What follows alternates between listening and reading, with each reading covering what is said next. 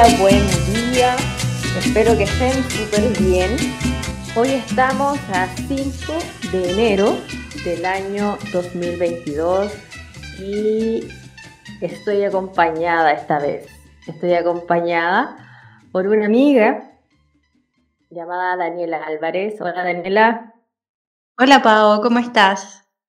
Hola a todos. Bien, bien. Qué bueno tenerte aquí. Que les cuento que Daniela es una amiga mía, es astróloga, terapeuta de sanación energética, trabaja en Amalur, la pueden encontrar como Amalur, como suena, A-M-A-L-U-R, sanación en YouTube, en Facebook, en Instagram. Ella Aparte de hacer sanaciones energéticas, habla bastante mes a mes sobre los siglos lunares, especialmente haciendo videos sobre lunas nuevas, lunas llenas y cuenta cómo está la energía del momento. Nos conocemos hace años, ambas estudiamos astrología con la misma persona, Andrés Duarte, y bueno, ahora estamos en un proyecto común porque vamos a hacer un curso sobre fases lunares, las lunas que se vienen en este año, porque uno si estudia las lunas en adelante también más o menos se hace una idea de qué es lo que se viene. Así que bienvenida Daniela, un gusto tenerte aquí. Muchas gracias, Pau. Miren, vamos a hacer lo siguiente. Quiero contarles, hacia grandes rasgos, de qué trata el ciclo lunar, ¿ya? Y después voy a empezar a, a interrogar a la Daniela para que nos cuente qué, eh, qué es lo que ha observado. Bueno, ambas hemos estado estudiando las fases lunares, pero ella, a ella le voy a preguntar qué ve en las lunas de los próximos meses. Pero antes, les quiero contar por qué mirar las fases lunares. A ver, la luna y el sol son los luminares en astrología. Son luminares porque, bueno, nos dan luz. El sol de día, la luna de noche. Y es lo más visible, ¿no? No, no tenemos duda que es la luna cuando vemos la luna. A diferencia que cuando vemos Mercurio, vemos un punto, no sabemos si es Mercurio, si, si es Venus, si es Júpiter, ¿no? En caso de la luna y el sol, estamos seguros. Y algo que llama la atención del ciclo lunar en particular es que va cambiando la forma. Las primeras observaciones astronómicas justamente se hicieron con el Sol y la Luna, por lo llamativa que son. Y hay una relación entre la Luna y el Sol. De hecho, el ciclo lunar y los cambios de la Luna se dan en cuanto a la distancia que la Luna toma del Sol. Cuando hay luna nueva, la Luna está al lado del Sol. Cuando hay luna llena, la luna está opuesta al sol. Ahora, ¿qué significa eso en clave astrológica? Significa que cuando la luna y el sol están en el mismo lugar, nuestra conciencia, conciencia, el sol, el sol siempre habla de la conciencia que tenemos, la capacidad de darnos cuenta de las cosas. Por ejemplo, yo tengo un farol que alumbra y gracias a él veo lo que está a mi alrededor, tomo conciencia de lo que hay ahí. El sol da lo mismo, da luz y nos da conciencia, capacidad de ver. Bien, eso es el sol. Entonces, cuando el sol está en un lugar, el zodiaco nos da conciencia en torno al tema donde está el sol. Y en el caso de la luna, es una conciencia interior, es una conciencia emocional, una conciencia del inconsciente. ¿Ya? No es algo externo como el sol, sino es algo interno. Y cuando sol y luna se juntan, que pasa una vez al mes normalmente, tenemos un momento de conciencia en torno a nuestras emociones y también una conciencia sobre algo. Y ahí se abre un ciclo lunar que termina hasta la próxima luna nueva. Entonces, estos ciclos hablan de conciencia emocional y sucede que si ustedes están atentos a qué está pasando en las lunas nuevas, van a ver que van a estar pensando ciertas cosas. y todos vamos a estar como una, una especie de sincronía pensando el mismo tema. Y cuando empieza la luna nueva se planta una semilla, como dice Daniela, ¿cierto? Y luego, cuando está la luna llena, eso, ese tema toma una manifestación. Esas preguntas, esas inquietudes que planteamos en, una, en luna nueva, en la luna llena toma su culminación. Y decimos, wow, eso era lo que estaba pensando, eso es lo que me incomodaba, eso era lo que quería saber, por ejemplo. Entonces, ya expliqué, lo, con esto explico lo básico, ahora voy a preguntar a Daniela, ya que ella ha estado pensando más sobre las lunas en este tiempo. Y quiero preguntar, Daniela, estimada, ¿en qué crees que aporta la observación de los ciclos lunares de acuerdo a tu experiencia? ¿Qué has notado cuando observas estos ciclos? Bueno, eh, primeramente para darnos cuenta de la energía que se está moviendo a nuestro alrededor y no ser sobrellevados por ella como una ola que te arrastra sino que mm, entender, comprender esa energía que estamos viviendo, que estamos sintiendo y darle un sentido profundo y trabajar incluso con ella. Ya em, aprovechar esta energía disponible igual eh, para, para trabajar temas específicos en nuestra vida. Y eso va a depender también de tu carta natal, ya de la casa en que caiga esa luna en tu carta natal. Eso va a depender de los signos en que caiga la luna, en que se dé esta luna. Por ejemplo, em, yo tengo a Aries en la casa 2. Ya, entonces cuando sea la luna nueva en este caso, en Aries, va a tocar todo el tema de mi casa 2, que es la valorización personal, la economía, el cómo yo me valoro, cómo, cómo construyo también mis sistemas de valor y mi estabilidad en mi vida. Eso entonces eh, sirve para, para proyectarnos, para entender la energía que se está moviendo, los sucesos que sucedan también durante esas fechas y darle un sentido y trabajar en áreas específicas de nuestra vida. Perfecto. Ahí creo que dijiste algo bien clave, que al final esto no afecta a todos por igual. Y la astrología, planteada seriamente, no plantea que a todos los Géminis les va a pasar tal cosa, ni a todos los, no sé, cualquier signo le va a pasar esto.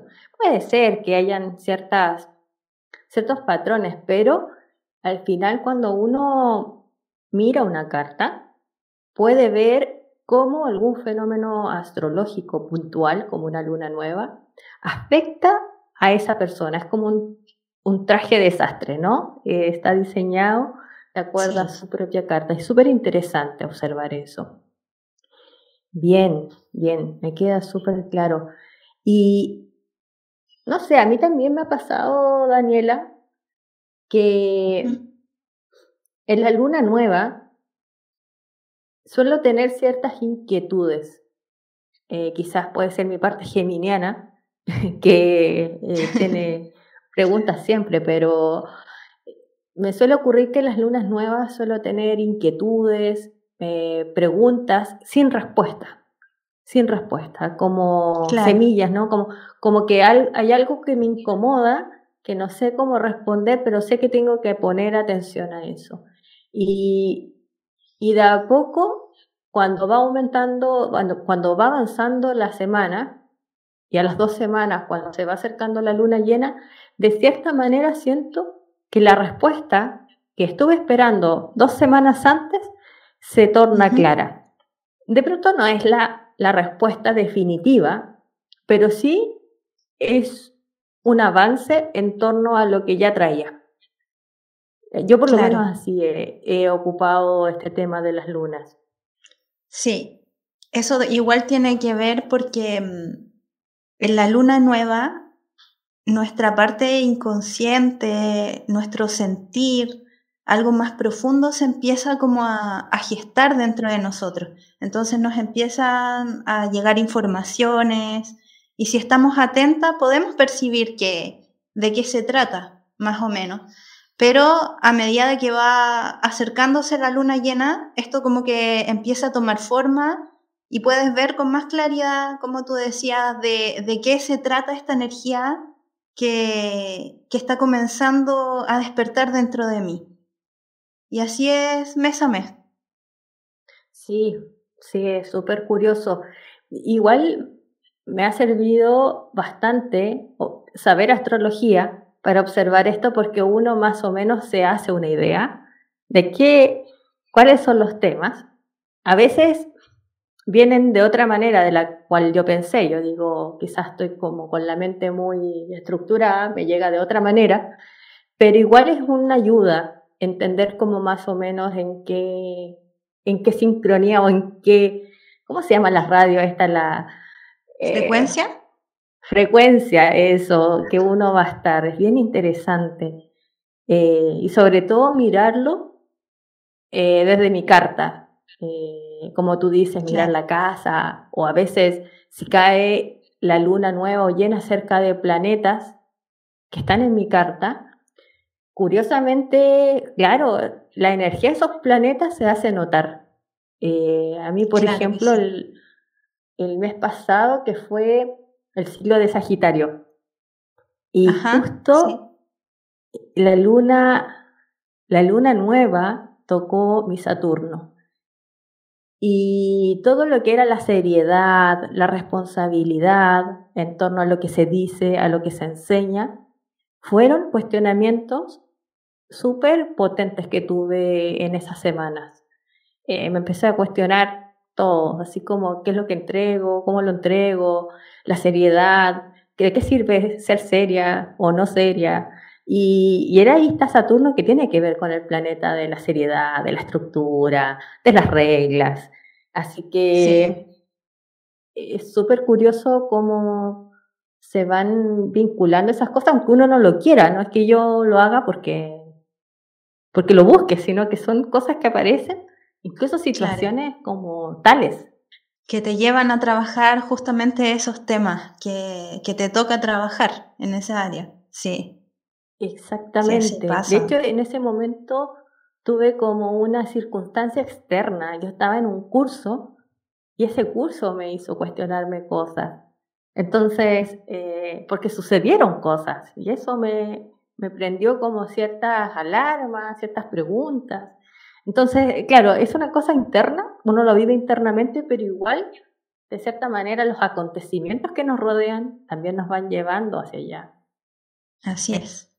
Y, y Daniela, dentro de lo que has visto eh, en estos meses, o sea, de los próximos meses del año 2022, ¿Cuál crees que van a ser los momentos más difíciles?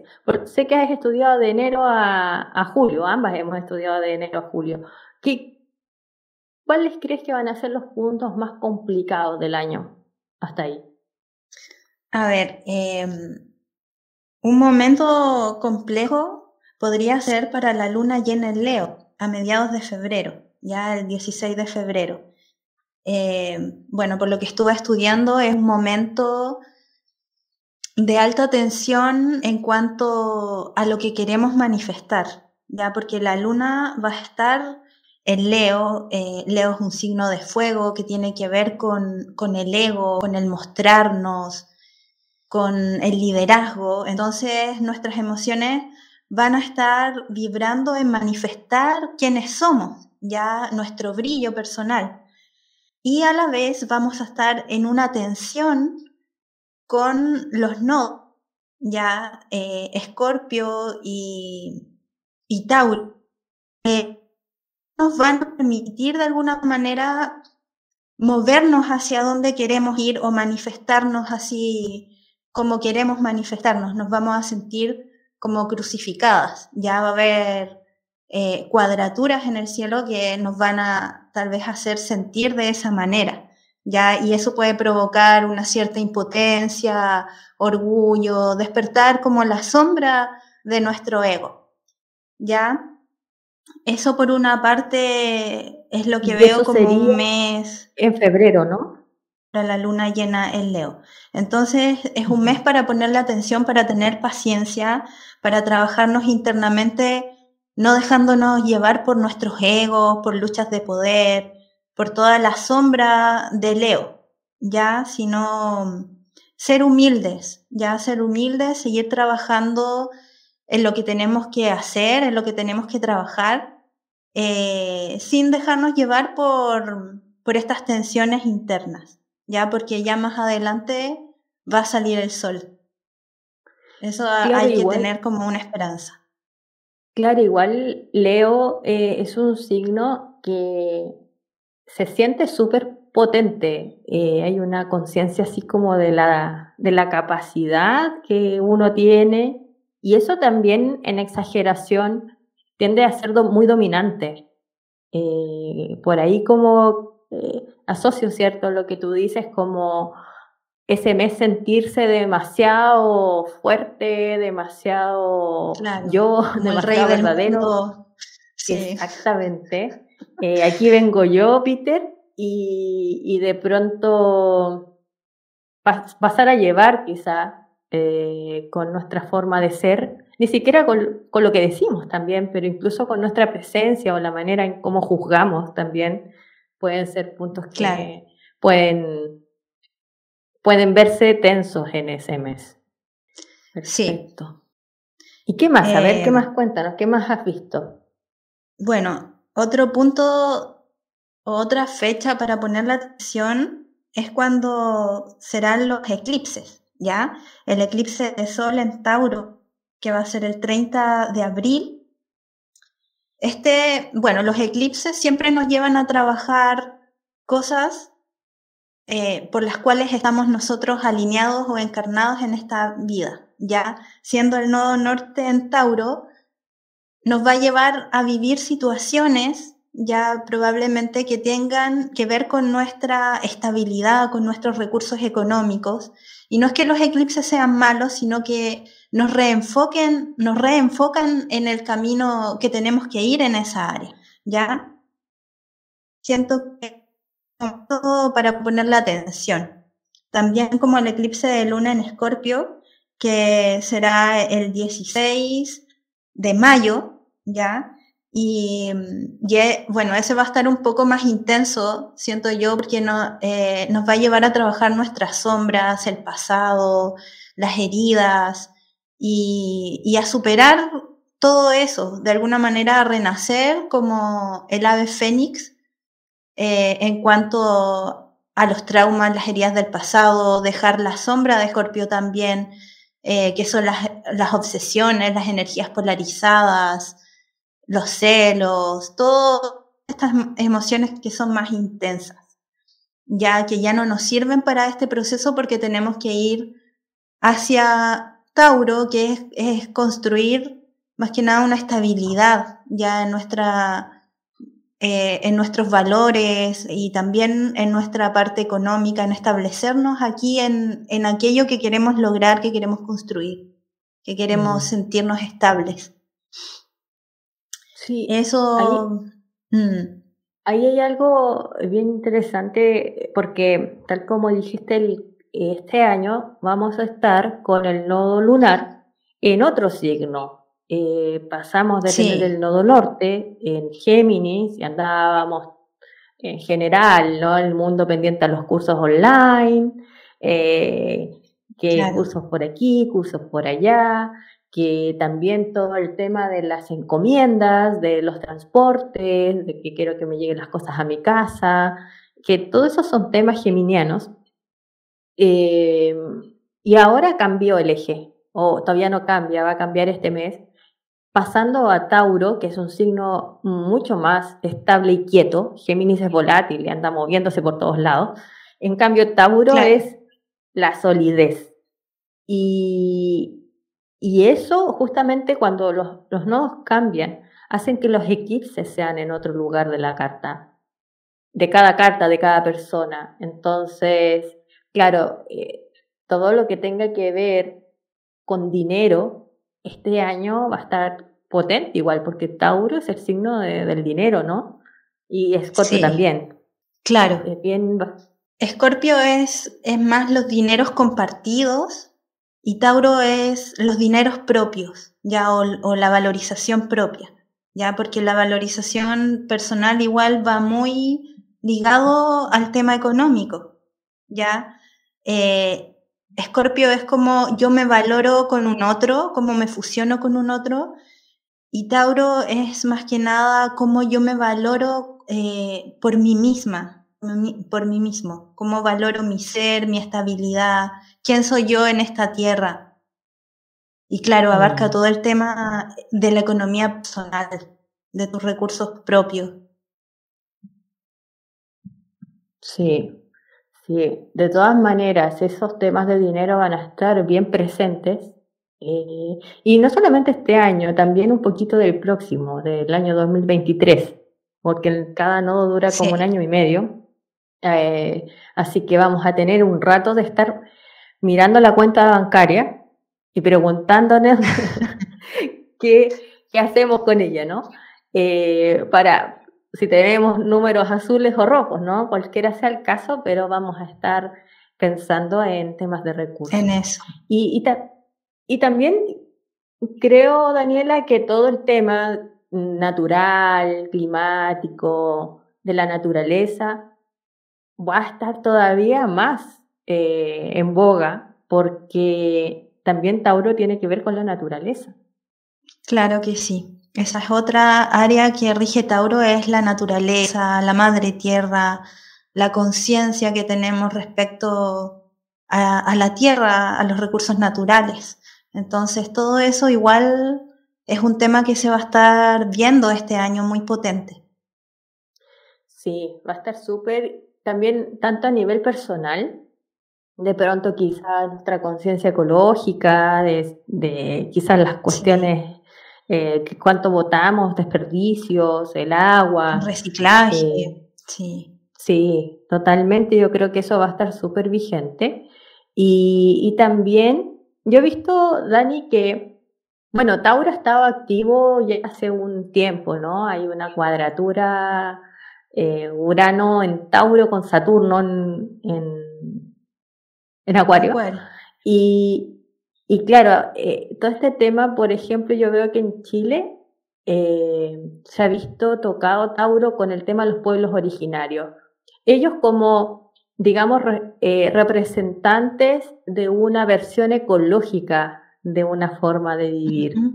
me ha parecido bien interesante porque igual antes no, yo creo que no, no, no estaba la valorización de estos pueblos y, y de pronto vemos que, wow, como que ellos tienen una forma, un concepto de vida mucho más sustentable del que tenemos nosotros, ¿no? Y, y, siento que hay como una cierta receptividad de la población, no toda, pero mucho más que antes, de ver cómo se puede vivir de otra manera. Claro que sí. Yo, yo siento que igual todo esto de los pueblos originarios igual va a tomar mucha más relevancia eh, ahora, ya con, con el cambio de los nodos. Es como que se va a potenciar también esa parte. Sí, sabes que a mí también me parece lo mismo, que se va a potenciar aún más. Eh, bueno, volviendo un poco a la idea de las lunas y, las, ya, me contaste las más difíciles o las más complicadas, ¿qué, ¿cuáles van a ser las que van a ser más suaves, más fluidas? Eh, bueno, la, la luna nueva en Pisces, que es de marzo, ya va a ser una luna muy bonita, eh, veo yo, con harta conexión espiritual, harta energía pisciana, eh, después de estas tensiones que, pasamos por Leo, va a venir una alta comprensión espiritual y la energía eh, nos va a guiar hacia allá, ya a buscar respuestas espirituales, conectar con la creatividad, con el arte, todo eso también va a ser un boom de, este tiempo y un recurso igual eh, para sobrellevar todos los cambios que se pudieran venir este tiempo. Es como que nos va a centrar esta energía pisciana eh, con el todo, con el universo, Dios, o, depende de lo que tú sientas o creas también. Y nos va a dar un sentido más profundo y nos va a llevar a, a buscar la comprensión, la aceptación. Todo esto eh, va a ser un tema relevante y en esta luna eh, nueva en Pisces, que se va a abrir este portal con más potencia. Es una luna para aprovecharla en, en este nivel. ¿Y, cómo se aprovecha una luna, Daniela? Una persona así bueno, que no eh, está acostumbrada, ¿qué, ¿qué, hace con una luna? ¿Qué, ¿Cómo le saca el jugo a esta energía? bueno, para eso igual eh, a nivel astrológico tiene que llegar a comprender un poco la energía del signo, ya en, en el cual se va a dar la luna, en este caso eh, comprender la energía Pisces, ya que es una energía de alta conexión, es el signo más espiritual de todos. Eh, y por ejemplo, dándose un momento para meditar o para conectar con, con algún arte, con la creatividad, con el dibujo, con el canto, eh, con cualquier manifestación del arte. Ya, eh, eso más que yo siento que eso es algo con que la persona se puede conectar con esta energía pisciana. Perfecto.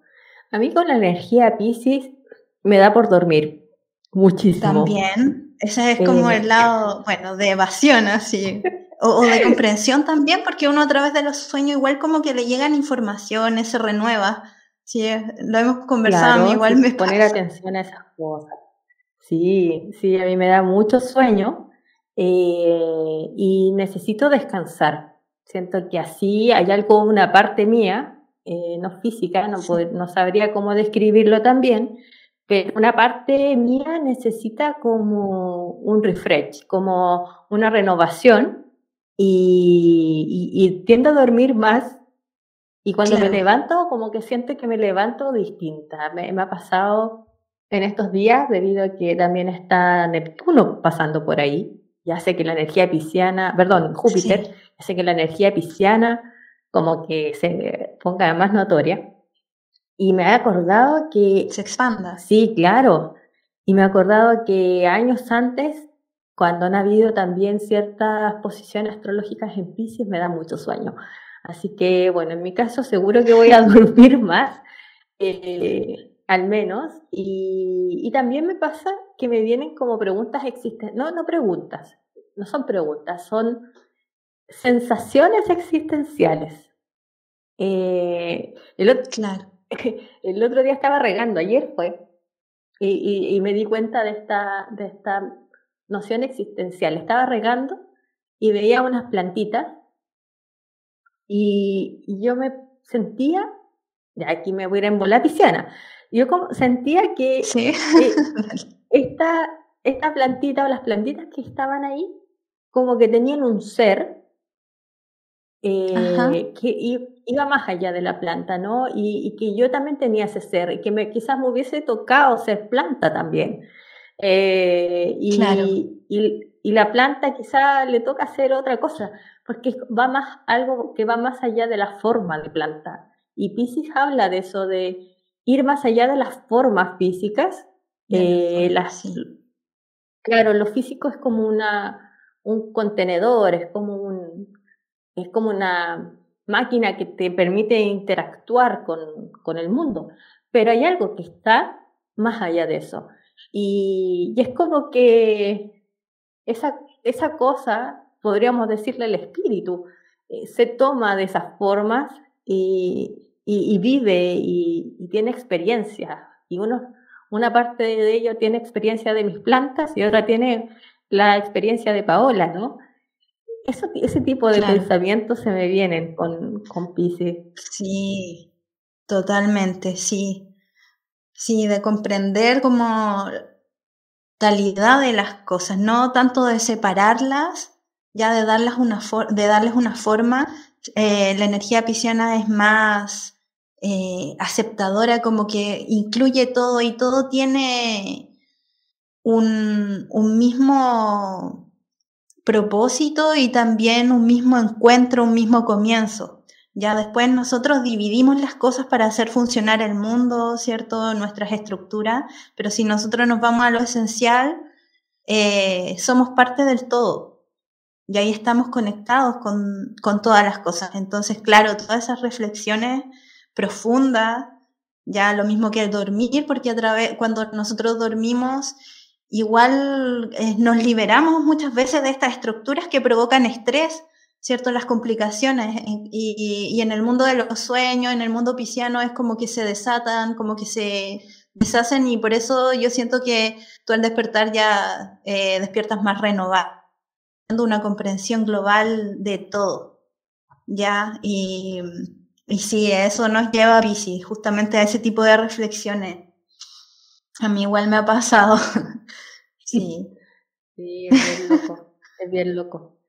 Em, sí. Y, ah, yo te iba a preguntar de este mes, querida. Em, ya tuvimos una luna nueva el 2 de enero, hace tres días, en Capricornio. Y bueno, si nos puedes contar un poquito de cómo han estado las energías en estos días para ver si podemos levantar las antenitas y captar eh, qué onda, cómo podemos de alguna manera canalizar o ocupar esta energía lunar que hay ahora. Claro, bueno, eh, el 2 de enero fue la luna nueva en Capricornio ya lo que, es, bueno, Capricornio es un signo de tierra, de metas, de responsabilidad. Entonces, todo eso son temas presentes en este tiempo.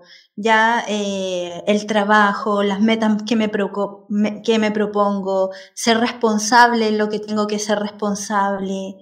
Eh, eso, porque por una parte, igual eh, entró Júpiter en Pisces, ¿cierto? Está toda esta energía de sueños, pero siento que Capricornio nos vino aquí a, poner orden. Ya a ver, tú quieres cumplir tu sueño, está bien, pero trabaja por ellos, porque ahí en, la fantasía o en este plano eh, es difícil, en el, plano subjetivo es difícil llegar a materializarnos.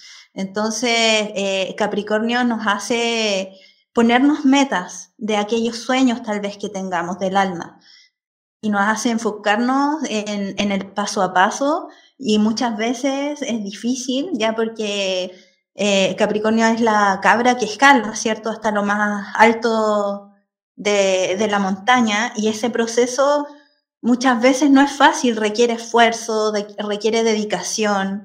Entonces siento que esa es la energía que, que estamos trabajando para cumplir nuestros sueños, lo que queremos llegar a ser, lo que queremos mostrarle al mundo también, cómo nos reconozcan, eso requiere un esfuerzo de nuestra parte. Y siento que esa es la energía que se está moviendo ahora.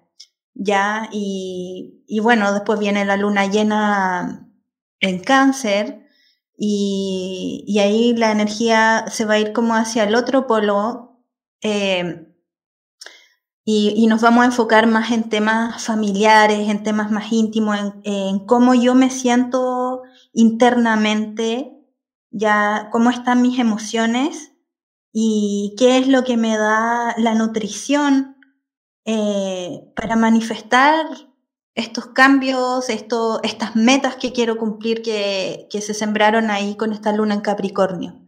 ¿Qué es lo esencial para mí? ¿Cuáles son mis bases? ¿Cuál es cuál es mi, mi, seguridad interior para lograr hacer esto. Porque para lograr llegar a las metas necesitamos también tener una seguridad interior, eh, un confort interior, sentirnos en casa, sentirnos bien con nosotros mismos, con nuestro entorno. Entonces siento que estas, estas dos áreas eh, se van a trabajar este mes, tanto nuestras metas personales como nuestra seguridad interior, nuestro confort, nuestras emociones y cómo nos sentimos al respecto. Es un equipo de energía. Sabes que tú hablabas esto y se me vino una analogía eh, sobre este, este eje de Capricornio Cáncer, porque yo practico trekking, eh, media montaña un poquito, y sucede que, claro, uno cuando va a subir una montaña, eh, que requiere, no se puede hacer en un día, sino que tienes que ir con mochilas estas grandes, con carpa, con equipamiento y qué sé yo. Sucede que, claro, está la montaña, que significa eh, el rigor, el esfuerzo, eh, el mantener un pulso. Mucho de Capricornio tiene esto, de tomar los tiempos. Pero uno, cuando planifica estos eventos, piensa, ¿dónde armo el campamento? ¿Dónde pongo la carpa?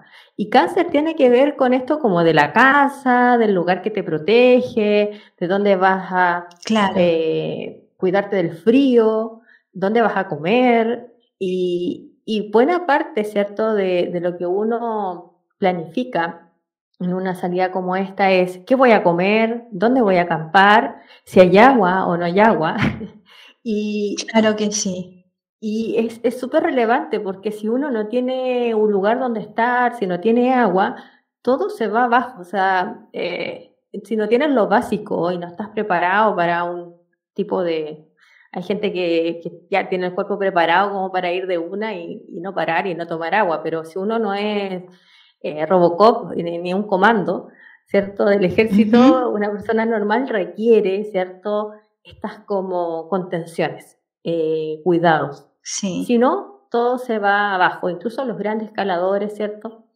Necesitan estos lugares de campamento. Y ahí, siento que se claro que sí. mucho este, este tema. Sí, una buena analogía. Capricorniano. Bien, bien. Bueno, yo ya no tengo más preguntas de este tema. No sé si tú quieres agregar algo, Dani. Eh, bueno, invitarlos igual al curso, ya que, va a estar súper interesante. Vamos a ver luna a luna eh, qué energías se van a mover ahí en estas fechas y, también cómo nos, afecta en, cómo nos afectan esto en lo personal. Ya, así que eso, una invitación para este curso. Súper. Ese mismo tema era, quería comentarle y, agregar a lo que tú dices que vamos, aparte de exponer qué se viene en cada luna, eh, vamos a entregar un informe con cómo a cada persona que asista al curso le afecta a la luna, de acuerdo a su carta natal. O sea, lo mismo que les decía si toca algún planeta o en qué casa está en caso de tener la hora de nacimiento. Y, así pueden ir haciendo como una observación durante el año para aprovechar estas lunas. Así que esto va a ser el día sábado 8 de enero, o sea, en unos días más, a las 10 de la mañana hasta las 14.30 horas. La clase va a ser grabada, por lo tanto si es que ese día tienen algo que hacer, bueno, pueden ver la grabación y igual van a tener el informe y si después tienen dudas, bueno, nos mandan las dudas.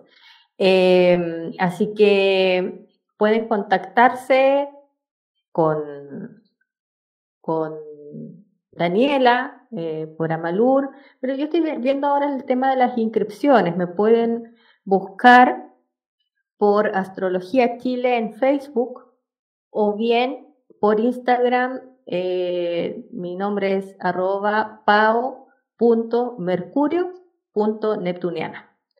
Eh, ahí me pueden ubicar. Así que eso. Y aprovecho de decir a quienes los capricornianos que todavía están de cumpleaños, que bueno, si este es un buen momento de hacerse una revolución solar para saber cómo se viene este año porque, bueno, aparte el cielo está mejor que el año pasado, así que los capricornianos este año van a tener un año mucho más gentil que el año pasado, porque el año pasado, estas fechas, había un cielo terrible, y lleno de cuadraturas, está terriblemente tenso. Así que, bueno, decirles que se les viene más suave y si quieren también más detalles, podemos hacer una revolución solar. Eso sería, Dani, ¿cierto? Sí, muchas gracias, Pau. Y gracias a todos los que nos han acompañado. Gracias también por venir y bueno, saludos a todos y bueno, buena semana. Que estén súper. Sí. que estén súper bien. Adiós. Adiós.